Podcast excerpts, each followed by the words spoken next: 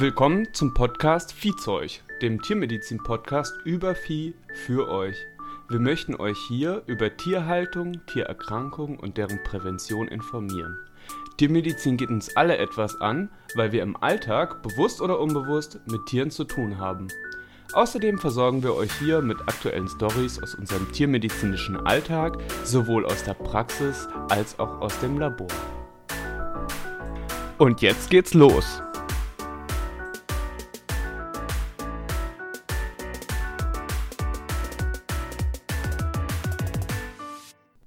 Hallo Melissa. Hallo Malik. Wir müssen erstmal was zelebrieren hier. Ich wünsche dir alles Gute zum Geburtstag und Viehzeug natürlich auch.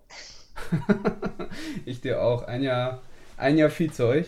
Ähm, wer hätte das gedacht? Also, das ist ja so als kleines Projekt hier entstanden und ähm, ich weiß noch, ähm, wie wir das erste Mal drüber gesprochen haben. Ich glaube, das war kurz bevor ich in den Urlaub gefahren bin, ne? Hm. 2019 war das. 2019, im über Silvester. Und ähm, ja, da haben wir über die Idee gesprochen und wie cool es wäre, eigentlich so einen Podcast mal zu starten und haben uns dann auch so überlegt, naja, hm, interessiert das viele oder macht das Sinn, irgendwie darüber zu reden? Offensichtlich schon.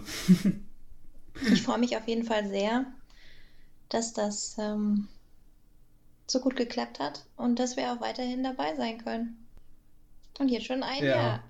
Wir gratulieren auch euch allen, dass ihr uns so lange zugehört habt oder hier immer äh, uns euer Ohr schenkt. Uns fleißig zuhört. Vielen Dank ja. dafür. Vielen, vielen Dank. Wir geben hier immer unser Bestes, einen möglichst guten Einblick in die Themen zu geben, die wir uns hier vornehmen und die wir hier besprechen.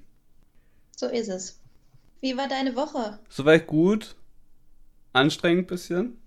Aber äh, es war was richtig Cooles und zwar habe ich so ein kleines Geschenk bekommen und das war ähm, also ein bemalter Stein.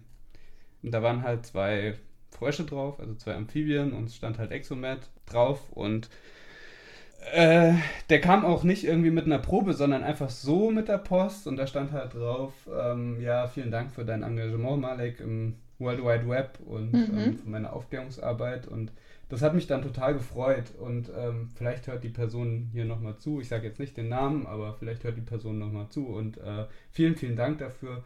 Man kann halt sagen, naja, das ist irgendwie ja, es ist ja irgendwie nur so ein Stein oder so. Es ist ja nichts Besonderes, aber für mich war es halt super cool zu sehen, dass sich da jemand hingesetzt hat und an mich gedacht hat und an das, was ich tue und sich die Zeit genommen hat und mir diesen Stein gemalt hat. Und ich weiß das halt super zu schätzen und vielen, vielen Dank an dieser Stelle dafür. Also es ist richtig, richtig cool gewesen. Hört sich auf jeden Fall sehr interessant an. Das ist ja im Moment auch so ein Trend. Steine bemalen. Mhm, genau, und das habe ich schon beobachtet, ähm, dass tatsächlich Steine bemalt werden. Dann legt man die aus auf normalen Wegen und dann gibt es Leute, die nehmen den mit und legen den wieder an eine andere Stelle. Ja, ich kannte das auch von Kitas, ähm, dass die das halt ähm, mit Kindern machen. Mhm. Er hat auf jeden Fall einen Ehrenplatz jetzt. Er liegt an meinem Schreibtisch, so dass ich den immer sehe und es war halt richtig, richtig cool. Einfach, dass man weiß, dass, ähm, ja, dass die Arbeit, die man tut, dass sie geschätzt wird und ähm, anerkannt wird. Das ähm, ist schon ein cooles Gefühl. Es ist auch eine sehr, sehr liebe Idee, finde ich, mit dem Stein bemalen. Es ist was Individuelles, kreativ. Sieht auch gut aus bei dir auf dem Ablageplatz brauchst bald eine Vitrine, kann ich dir nur sagen. ja. Tja, und da sind wir schon bei unserem heutigen Thema. Ja, Mental Health. Genau. Oder psychische Gesundheit als Tierarzt oder Tierärztin oder vielleicht auch generell im Berufsleben. Hat sich vorher, glaube ich, keiner so wirklich Gedanken drum gemacht? Nee, m -m, m also meine, meine Freundin studiert ja Psychologie und es ist halt äh, total krass, wie, sage ich mal, wie auch die das Bewusstsein für psychische Erkrankungen und ähm, ja, Depressionen und, und Burnouts und, und alles drumherum. Ähm, Burnout ist ja keine Diagnose, sondern eigentlich, ja, sage ich mal, so ein Alltagsbegriff eher, aber dass da halt einfach ähm, ein Bewusstsein dafür geschaffen wird oder wurde oder dass es halt nicht mehr früher, würde ich sagen, ist es irgendwie, wurde man komisch angeguckt, wenn man sagt, ich gehe irgendwie zum Psychologe mhm. oder so und heute ist es, ähm, sage ich mal, nicht was Normales, das ist irgendwie das falsche Wort, aber ich sag mal äh, anerkannter oder man stößt da auf mehr Verständnis dafür. würde ich sagen. Ja, es, heutzutage ist dieses Thema einfach immer häufiger auch in öffentlichen Diskussionen dann zu finden. Ja. Auch wenn das immer noch mit Vorurteilen belastet ist. Aber schlussendlich geht es eigentlich um ja, das psychische Wohlbefinden und natürlich auch das Fehlen von psychischen Erkrankungen bei diesem Begriff Mental Health. Das ist so das Entscheidende, vor allem wenn jetzt vielleicht jemand dabei ist, der das noch nicht so auf dem Schirm hat und auch noch nicht gehört hat. Was ist denn das jetzt eigentlich überhaupt? Dass man psychisch gesund ist und quasi ja, so in einem zufriedenstellenden Maße auch, denke ich, emotional und verhaltenstechnisch unauffällig ist. So würde ich das mal beschreiben. Genau, und dass man halt, also, dass man sich nicht von seinem Beruf oder seiner Arbeit krank machen lässt, in diesem weitesten Sinne. Jetzt sind wir ja auch keine Psychologen oder so, sondern wir können hier nur unsere Einschätzung zu dem Thema geben oder sagen, was wir halt denken.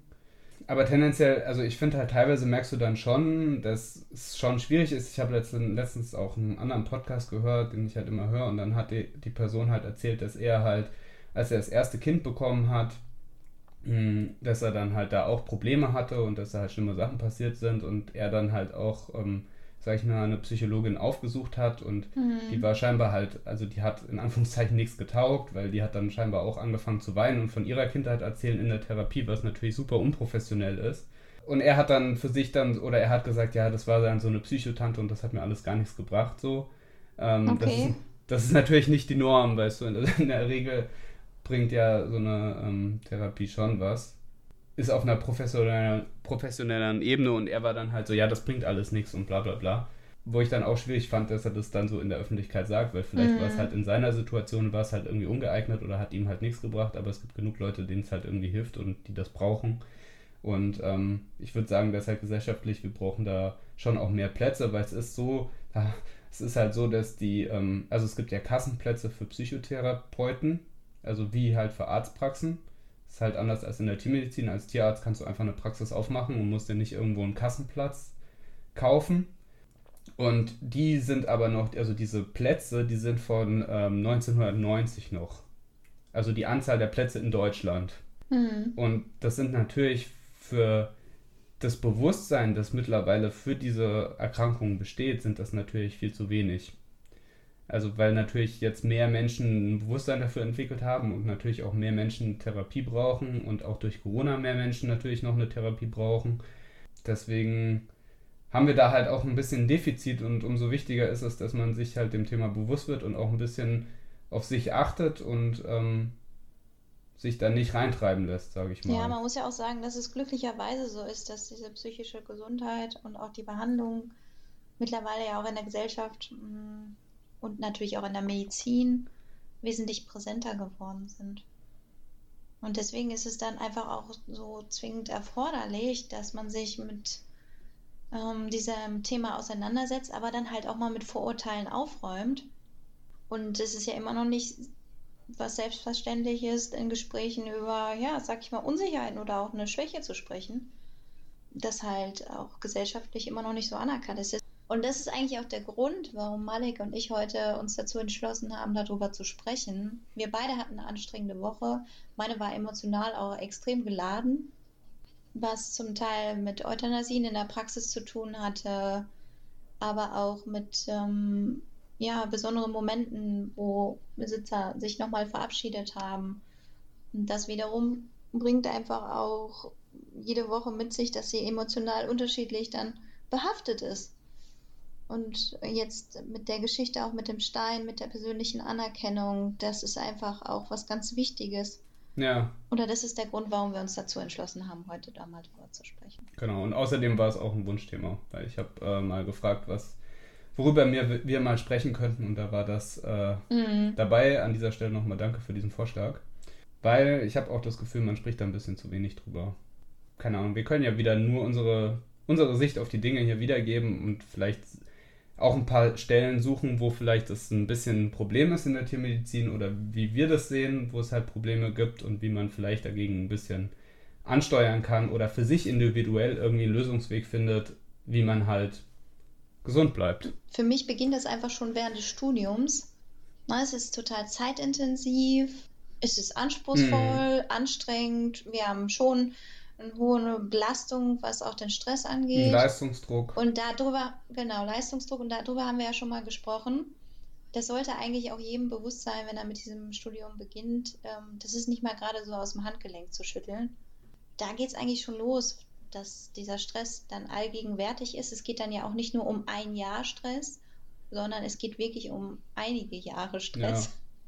Das nimmt ja auch nicht besonders ab während des Studiums. Und dazu kommt dann einfach raus so ein hoher Anspruch, was die Leistung betrifft. Genau. Und der eine kann da besser mit umgehen und der andere kann da halt weniger besser mit umgehen. Und das ist eigentlich so das Thema, was, was einem bewusst werden muss. Wir nehmen das so als was Selbstverständliches schon an. Wenn man dann mit seinen Kommilitonen spricht, ja, wie war das bei dir und so weiter. Ich denke, es ist als was nicht ähm, Selbstverständliches anzunehmen, sondern dass man das schon auch mal kritisch hinterfragt und wenn man dann wirklich auch mal, wenn was scheiße gelaufen ist, dass man, dass es auch gerechtfertigt ist, darüber zu sprechen und auch mal zu sagen, oh, das ist aber wirklich scheiße gelaufen. Und das nicht einfach nur runterschluckt und das als was ähm, Normales anzusehen. Ich glaube, das ist wirklich was ganz Effektives. Und wenn man sich das beibehält, dann ähm, kann man, denke ich, auch ganz gut in diesem Beruf bestehen, der ja auch eine emotionale Belastung mit sich bringt und weiter mit der Leistungsbewertung oder auch mal mit negativen Reaktionen besser umgehen kann.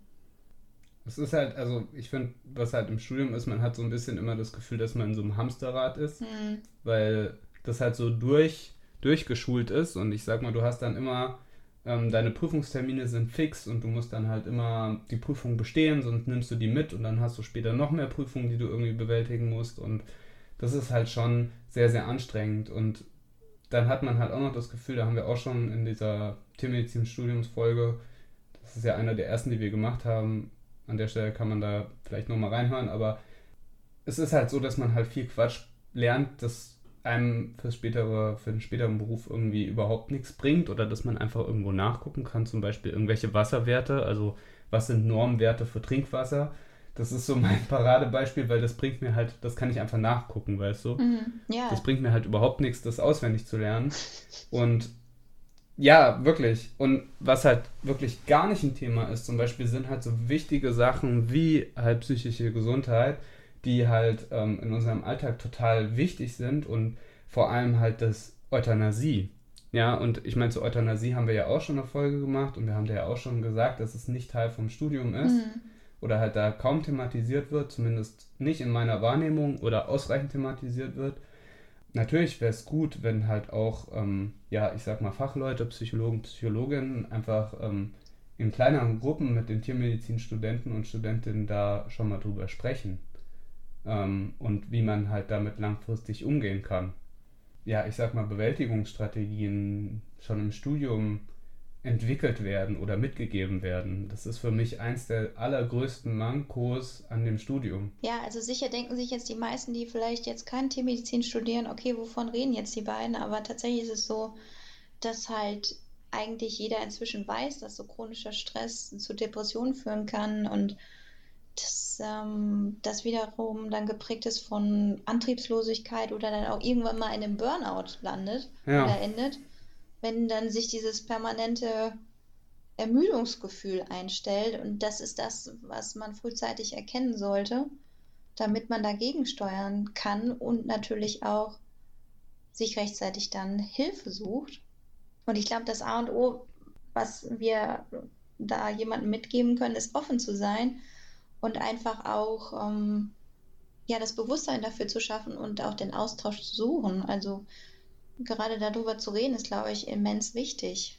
Es ist halt, wo du das sagst mit dem Austausch, also um nochmal bei der Euthanasie zu bleiben, also gerade geht das ja so ein bisschen durch die Medien, dieses äh, Not One uh, More Vet. Mhm. Also das ist halt so, dass es eine erhöhte Suizidrate unter Tierärzten gibt und Tierärztinnen im Vergleich zu anderen Berufsgruppen. Ja. Und ich kann jetzt auch nicht genau sagen oder festmachen, warum das jetzt so ist. Das ist auch irgendwie nicht so ganz klar oder zumindest nicht wissenschaftlich festgehalten, aber es gibt halt Andeutungen, dass es halt wirklich so ist, weil Tierärzte sind eigentlich so mit oder einer der wenigen Berufsgruppen, die darüber, die über Leben und Tod entscheiden. Mhm.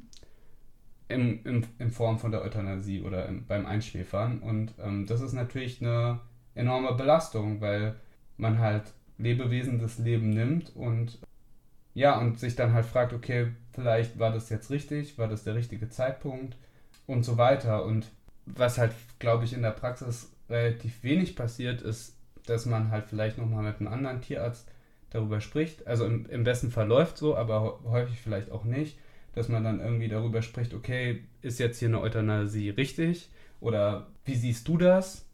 Dass man einfach nochmal eine zweite Meinung dazu hat und nicht die Verantwortung komplett alleine trägt für diesen, für diesen konkreten Fall. Mhm. Und da muss man ja nicht nur an die Euthanasie denken, sondern vielleicht auch an andere Therapien, dass halt einfach, ich sag mal, der Austausch mit anderen Kolleginnen und Kollegen, also eine Intervision sozusagen, sag ich mal, einen selber nochmal bestärkt in dem, was man da gerade tut. Ich glaube, das muss auch noch viel mehr gefördert werden in unserem Berufsfeld, dass man den Kontakt und den Austausch zu Kollegen und Kolleginnen auch sucht. Also in größeren ja. Kliniken, die haben ja einmal in der Woche meistens so eine Round, wo die dann genau. ähm, neueste Publikationen besprechen. Jeder kriegt da vorher halt einen Abstract und dann wird halt einfach untereinander was vorgestellt. Oder natürlich auch schwierigere oder knifflige Fälle dann besprochen. In kleineren Praxen sollte das auch erfolgen und es gibt einfach auch noch sehr viele Tierarztpraxen, wo halt nur ein Tierarzt oder eine Tierärztin präsent ist ja, mit wem wollen die sich austauschen? Genau. Dieses zeitliche Intervall, wo man sich dann selber vielleicht zurücknimmt und denkt, okay, jetzt hätte ich mal wirklich die Zeit, jemanden anzurufen, wenn ich mir da jetzt gerade so Gedanken drüber mache, mir fallen mir tausend andere Sachen ein, die ich dann lieber machen würde, als nochmal mit jemandem einen Fall durchzusprechen, wenn ich wirklich Zeit habe mhm. für mich selber. Ja. Ich bin echt froh, dass ich halt in der Praxis arbeite, wo auch immer jemand dann auch präsent ist, den ich fragen kann. Wo das auch jederzeit möglich ist. Ich kenne durchaus Freundinnen von mir, da ist das nicht jederzeit möglich. Und die sind maximal dann auch in ihrer Belastungsgrenze auf sich alleine aufgestellt. Und das ist, glaube ich, so das größte Problem, man dann nicht immer jemanden hat, mit dem man sich dann austauschen kann. Und das gilt ja nicht nur für Studium, für den Beruf, sondern es gilt ja auch für den, Priva für den privaten Bereich denke ich, die meiste Hilfe wirklich von der Familie oder auch von Freunden dann kommt. Und ja. ich zum Beispiel finde, dass so eine gute Portion Humor dann auch nochmal einem weiterhilft. Wenn man sich seine persönliche Humorgrenze dann nicht äh, verderben lässt, dann kann man mit ja. den meisten Sachen auch sehr gut umgehen. Aber das ist natürlich individuell und äh, jeder bemisst ein gutes und auch ein aufrichtig ehrliches Gespräch dann auch ein bisschen anders. Es ist natürlich, natürlich ist immer gut, wenn man halt ähm, über Sachen spricht und ähm, sowohl mit Kollegen halt sich den Austausch sucht, als auch, ja. dass man sich Hilfe bei der Familie holt. Das ist ja bei mir auch so oder bei uns auch so, keine Ahnung, wenn wir, wir fragen uns ja auch, wir, wir beide jetzt konkret, also nicht nur natürlich, aber wenn wir irgendwas nicht wissen, dann fragen wir uns ja auch gegenseitig. Und dann kann man sich halt dann auch nochmal absichern oder halt ähm, nochmal fragen, okay, wie ist das, ich habe das und das Problem, wie kann man das irgendwie lösen? Oder es kommt ja dann auch immer individuell auf das einzelne Tier und auf den einzelnen Halter an. Keine Ahnung, man kann auch, ähm, sage ich mal, wenn man irgendwer vielleicht auch schwierigere Halter oder so was hat, dann kann man auch darüber sprechen, okay, wie geht man jetzt mit dieser Person am besten um oder so das kommt ja dann auch noch dazu. Also da kommt ja auch noch das Zwischenmenschliche zwischen dem Halter oder der Halterin und dem Tierarzt und der Tierärztin dazu. Mhm. Ja, dann ist es, man kann halt nicht immer als ein, einzelne Person für jede Situation irgendwie die beste Lösung finden und manchmal ist es einfach gut, wenn man mit jemandem dann nochmal drüber spricht. Und ja, der, der Austausch zwischen Kollegen natürlich ist der wichtig und natürlich auch auf fachlicher Ebene, aber ich finde es halt auch auf individueller Ebene oder ähm, ja, dass man sich einfach bei man, manchen Sachen einfach absichert und sagt, okay, ist das hier so richtig, wie ich das jetzt mache oder so. Das ist, denke ich, nicht der verkehrteste Weg.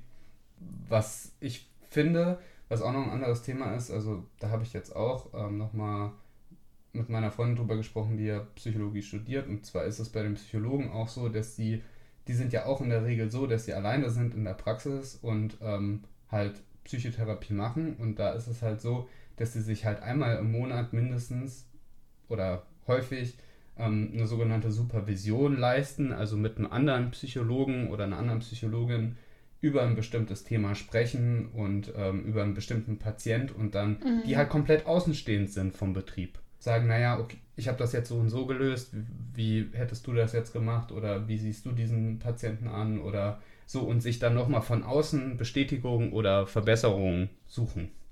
Weißt du, und das finde ich, ähm, gibt es in der Tiermedizin eigentlich gar nicht. Oder kaum. Ich sehe das eigentlich ziemlich pragmatisch. Also wenn ich ein Zahnproblem habe und ich beim merke, boah, mein Unterkiefer tut richtig weh, mhm. dann gehe ich zum Zahnarzt.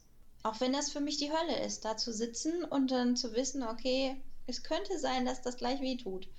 Und wenn ich merke, dass es mir nicht gut geht, finde ich, sollte es genauso selbstverständlich sein, dass ich dann zu einem Arzt oder zu einer Ärztin gehe, die halt mir bei meinen psychischen Beschwerden hilft. Aber, aber das meine ich ja gar nicht. Ich meine, ich meine, dass sich, dass sich die Psychologen nochmal vom anderen Psychologen Bestätigung suchen für das, was sie da tun, vom Psychologen, die halt außenstehend sind.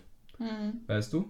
Was wir ja auch manchmal, keine Ahnung, was wir manchmal machen. Ich habe irgendwie eine Frage, keine Ahnung, zum Kaninchen und du hast eine Frage zum Reptil und dann mhm. sprechen wir halt darüber. Und telefonieren und sagen, okay, so und so würde ich das machen oder ich habe den und den Verdacht. Und ähm, ja, und dann kann man da eine richtige Therapie wählen. Und ähm, das ist, sage ich mal, bei Psychologen oder Psychologen gang und gäbe, dass man mit jemandem von außen, der nicht im Betrieb ist, dann nochmal über ein bestimmtes Thema spricht und das dann halt auch ähm, ja bezahlt, sage ich mal. Ja, also die leisten sich das wirklich. Das ist dann halt Teil vom ganzen Berufsfeld, weißt du? Also ich finde das sehr sinnvoll, dass die, das ist ja quasi wie so ein Auffangnetz, dass sie selber sich nochmal bestätigen. Ja, ja nochmal Situationen, genau. Und auch Situationen, die sicher auch in deren Berufsfeld immer wieder mal als umfangreich und kompliziert aufgenommen werden, dann sich absichern. Also ich finde das schon sehr sinnvoll. Da denke ich halt, dass es halt in der Tiermedizin halt häufig nicht so ist. Also es ist jetzt für den Facharzt für Reptilien, da muss ich halt Fälle besprechen und so mit derjenigen Person, die mich halt weiterbildet.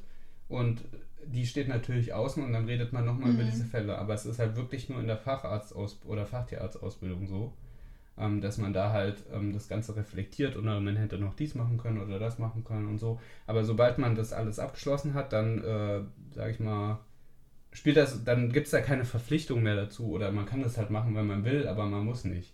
Weißt du, und das ist natürlich, ich finde, das ist halt auch ein System, wo du dir dann nochmal in dem, was du tust, nochmal sicherer sein kannst. Aber dieses Bewusstsein muss ja erstmal klar sein. Und ich glaube einfach, dass es immer noch, es ist auch ein bisschen generationsbedingt, aber es ist immer noch so, dass viele Veterinärmedizin, Veterinärmediziner und Medizinerinnen ihre Situation als gegeben hinnehmen. Mhm. Quasi so als Schicksal. Es ist nicht alles einfach, klar, aber dass es einfach so akzeptiert wird, weil man das zum Teil im Studium halt auch schon so ja. vorgelebt bekommt. Und natürlich ist das gut, dass ähm, dass man sich sicher da Kollegen oder Kolleginnen nimmt zur, zur, Aussprache, aber prinzipiell denke ich, muss erstmal dieses Bewusstsein auch da sein bei allen. Und es ist für mich in der jetzigen Situation auch schwer vorstellbar, dass da ein älterer Kollege plötzlich sitzt und sagt, ja, ich habe Probleme. Also das ist einfach inzwischen bei vielen so mhm. im Gehirn drin. Ich glaube, da müssen wir erstmal anfangen, dass sich das löst und dass dieses Bewusstsein und das Verständnis ja. da ist. Und wenn das da ist, dann kann man auch in die richtige Richtung gehen. Und ich glaube, das ist auch einer der Hauptfaktoren, warum viele ähm, tatsächlich in der Veterinärmedizin Suizid begehen. Weil einfach dieses Bewusstsein nicht da ist, sondern dass einem von Anfang an schon so eingetrichtert wird, das ist alles normal. Hohes Stresslevel, Belastung. Ja, du meinst mit dem psychischen Problem, ja. Ja, und dann, also du hast es eben schon mal angeschnitten, dass wenn man, ich sag mal, wenn man Probleme hat, dass man dann, dass es ganz normal ist, dass man dann zum Arzt geht, also wenn man ein Zahnproblem hat oder so. Das ist ja in der Tiermedizin, das sollte eigentlich normal sein, aber. Ich denke, da denken immer noch viele, okay, wenn ich jetzt zum Psychiater gehe, der kann mir eh nicht helfen. Oder so. Ja. Der kann mir nicht helfen und ich bin dann der Versager. Das stimmt ja nicht. Ja.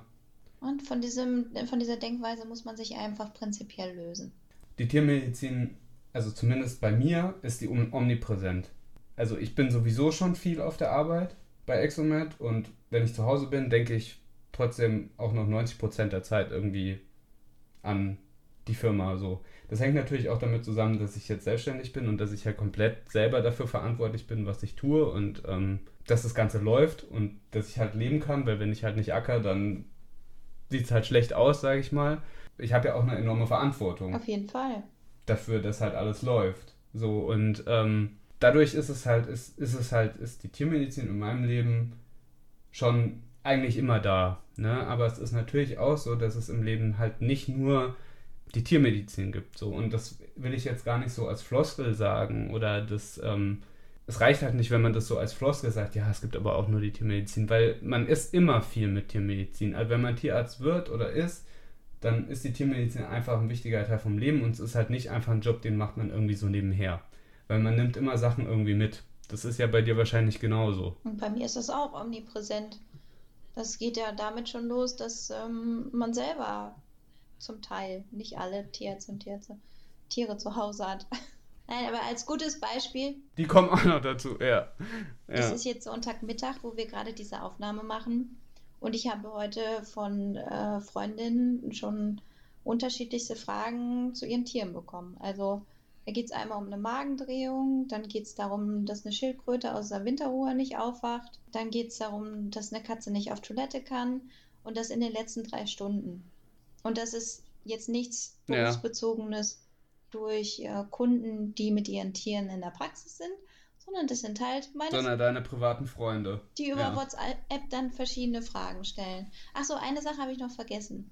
Impftermin für nächste Woche. Ja. ah ja, okay. Mm.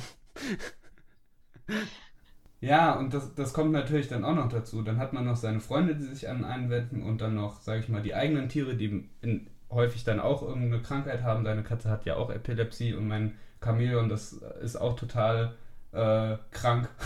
Und äh, das musst du immer ja per Hand tränken und so. Und das kommt natürlich alles noch, noch mal mit dazu. Und jetzt sind wir ja beide noch relativ jung und wir haben noch mhm. keine Kinder. So weißt du das kommt ja dann vielleicht in vielen Leben dann auch noch mal irgendwie dazu. Und ähm, erleichtert den Beruf jetzt auch nicht unbedingt oder das Berufsleben jeder hat sicher auch dann irgendwann seine parallel, auch ja schon im Studium, private Probleme, eigene Probleme, die einen dann natürlich auch belasten. Also es ist ja nicht nur das Tiermedizinstudium und das danach, sondern es geht auch darum. Ums ganze Leben.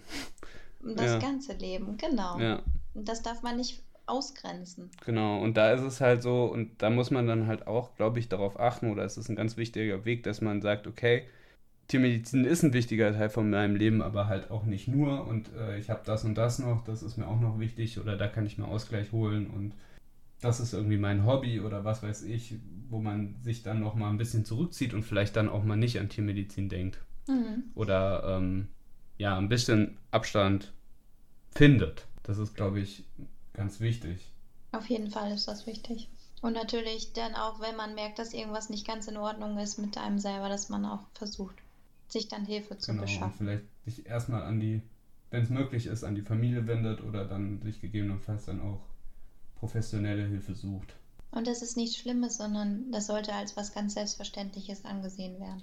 Was halt auch, ich hatte jetzt die Woche auch nochmal ein interessantes Gespräch mit einem Freund von mir, der auch Tierarzt ist und er hat halt gesagt für sich, dass er sich vorstellen kann, sein Leben lang halt nur halbtags zu arbeiten.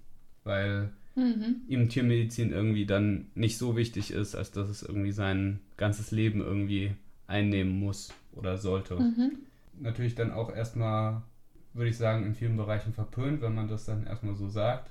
Ich fand es aber voll legitim. Also ist auch okay. Wenn er sein Leben leichter macht und wenn er sich damit wohlfühlt und ich kann das gut nachvollziehen. Das in meinem Freundeskreis sind auch einige Tierärzte, die jetzt diesen Schritt gegangen sind, einfach weil das auch dann kompatibler ist mit der Familie. Das ist natürlich auch ein Weg, sage ich mal, ähm, das Ganze ein bisschen, den ganzen Druck zu minimieren oder zu sagen, ja, okay, ähm, es ist zwar ein wichtiger Teil von mir und ich habe hier lange studiert, aber es soll halt nicht mein ganzes Leben irgendwie ausfüllen. Oder ähm, ja. es reicht mir, wenn ich jetzt irgendwie 20 oder nur 30 Stunden irgendwie arbeite oder so. Ich denke, da gibt es verschiedene Modelle, die ja. einem auf jeden Fall Erleichterung bringen. Aber dass wir in dem Bereich unseres Berufsfeldes in der Hinsicht auf jeden Fall hinterherhängen, Das ist mir ganz klar bewusst. Hm. Einmal innerhalb des Berufsfeldes, weil das schwierig ist, darüber zu sprechen, zu kommunizieren. Und dann ähm, einfach auch, weil das gar nicht so bewusst ist, wohin kann ich mich denn jetzt wenden. Und wenn man dann eine individuelle Lösung für sich findet, wie man sich sein Leben einfacher gestalten kann, warum nicht? Ja. Ich finde das völlig legitim. Wo ich auch noch dran denken muss, ist, finde ich, was man auch unbedingt lernen muss, ist äh, Nein zu sagen. Und zu sagen, ähm, das kann ich irgendwie jetzt nicht leisten. Nicht immer jemanden immer irgendwie recht machen zu wollen, weißt du? Weil sobald du, ich sag mal, gut bist und ähm, das, was du tust, halt gut machst, es wird immer mehr halt Leute geben, die irgendwas von dir wollen oder du mehr arbeiten sollst oder noch mehr leisten sollst oder hier noch irgendwas übernehmen sollst oder da noch irgendwas machen sollst. Das wird dann halt relativ schnell zu viel so und das war halt bei mir was, wo ich dann erstmal lernen musste zu sagen, nee, sorry, also das kann ich hier nicht leisten. Mhm. Also ich könnte schon, wenn ich äh, noch mehr Zeit in alles reinstecke oder so. Aber irgendwann muss man halt sagen, so, ja, okay, das, was ich hier leiste, das ist schon genug oder das ist schon enorm und ähm, ich kann dir das jetzt halt nicht mehr noch bieten. Ja, das muss man auch erst lernen, Nein zu sagen. Ich finde, das wird halt schon in der Ausbildung ähm, auch nicht berücksichtigt oder der Leistungsdruck ist so enorm, dass man halt die ganze Zeit, da haben wir auch schon drüber geredet, dass dann halt die ganze Zeit gesagt wird, du musst dich spezialisieren und du musst dies machen und das machen und am besten machst du noch ein Diplomat, also einen europäischen Fachtierarzt und la la la. Und es ist halt, man muss das auch alles gar nicht haben. Das ist auch okay. Du kannst auch gute Tiermedizin ohne 1000 Titel machen und ähm, ohne 1000 Paper und ohne einen Fachtierarzt und äh, auch ohne einen Doktortitel so. Und ähm, da muss man auch individuell für sich gucken, was ist der Weg für mich und bis wohin gehe ich und ähm, was reicht mir dann auch irgendwann. Finde ich auf jeden Fall, dass du das sehr gut gesagt hast jetzt gerade, Malek. Ich sehe das auch genauso. Und das bedeutet auch vorher in seiner Laufbahn, in seiner Karriere auch schon Nein zu sagen. Natürlich muss man nicht nur in so Bereichen Nein zu sein sagen, sondern teilweise auch zu Kunden und Kundinnen oder Patientenbesitzer und Patientenbesitzern, da haben wir auch schon mal drüber gesprochen, dass man halt sagt, okay, hier, hier endet meine Expertise so. Das, ähm, ab hier komme ich nicht weiter, da muss jemand anderes sich das angucken mhm. oder irgendwas, weil nur so wird man irgendwie glücklich, ja, dann kann man vielleicht was daraus lernen, dann kann man sich, kann man den Fall nachverfolgen, gucken, okay, was war jetzt hier wirklich das Problem oder keine Ahnung, dann ist es hier verstorben, dann wird es seziert und dann guckt man halt, ah ja, okay, das habe ich jetzt übersehen oder so. Und ähm, dann kann man daran wachsen, aber halt einfach nur irgendwie rumwurschteln mhm. und irgendwas irgendwie auszuprobieren, dann wird man nicht glücklich. Also das sehe ich nicht. Ich glaube, das ist noch ein ganz großer Schritt und Weg auch in die richtige Richtung, sich da mehr mit auseinanderzusetzen. Und das ist einfach nur das, was ich dazu sagen möchte für alle, die jetzt diese Folge gehört haben. Schadet nicht, sich da mal Gedanken drüber zu machen, was wirklich gut für einen ist und wo man vielleicht Nein sagen sollte und was zu viel was ist. Was zu viel ist. Mhm. Das auf jeden Fall für sich zu erkennen. Wenn man merkt, okay, das ist vielleicht gerade ein bisschen viel für mich, da auch zu, zu stehen und sagen, okay, wenn es jetzt für mich mal gar nicht weitergeht, dann auch ähm, die Richtung Hilfe auf jeden Fall suchen. Entweder über Freunde oder über die Familie. Und es gibt einfach auch professionelle Hilfe. Ja, ich würde sagen, das müssen wir auf, also wir müssen auf jeden Fall nochmal eine Nummer raussuchen, wenn wir hier darüber schon sprechen, dass wir das da unten verlinken.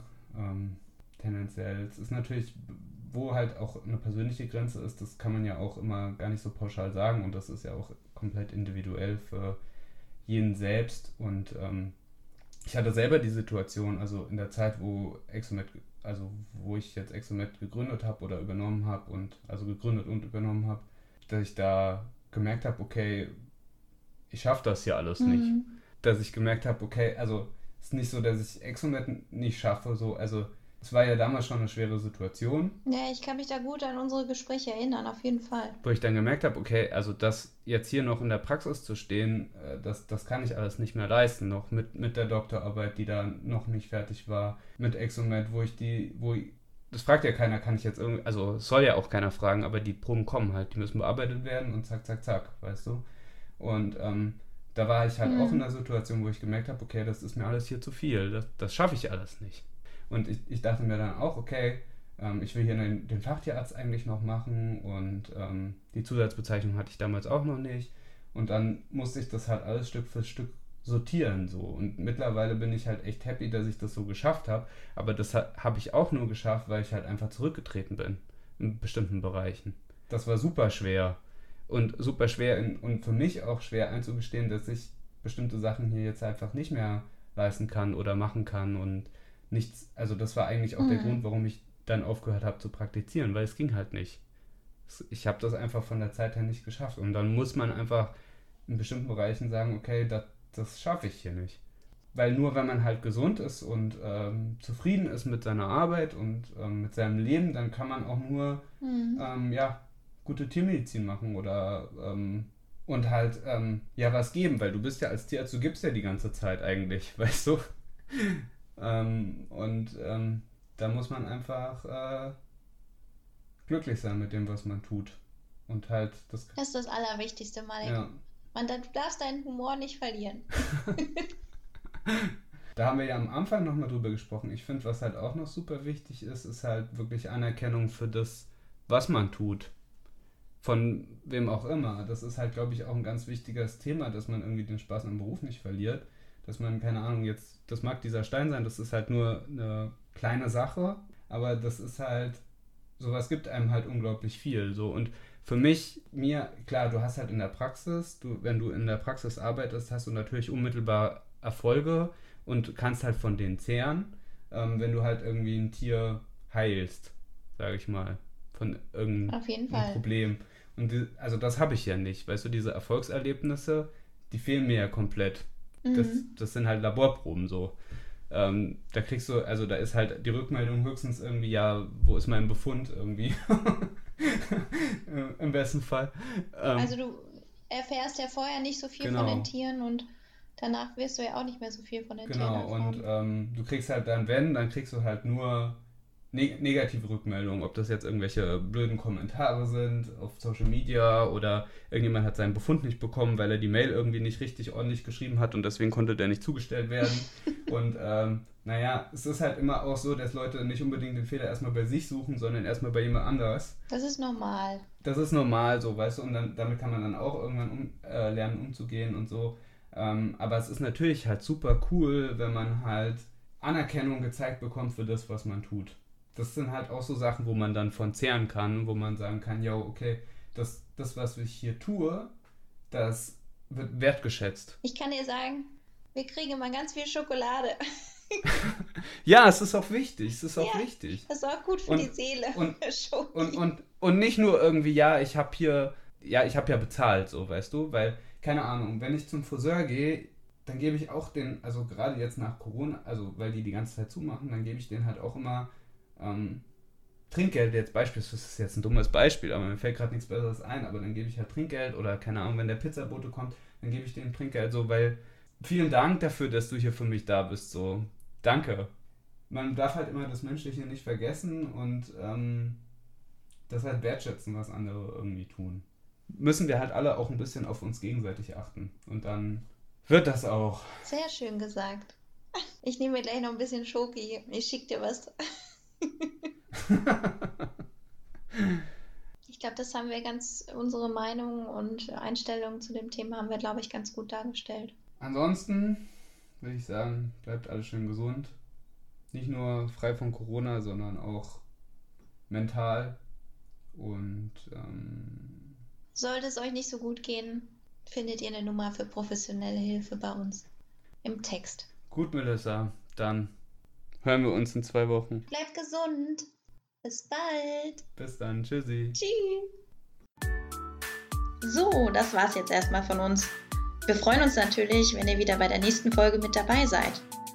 Natürlich wäre es super, wenn ihr uns Feedback zu dem Podcast gebt und Sternchen bei iTunes hinterlasst und uns Themenvorschläge zusendet. Hier geht es nämlich um Vieh und um euch.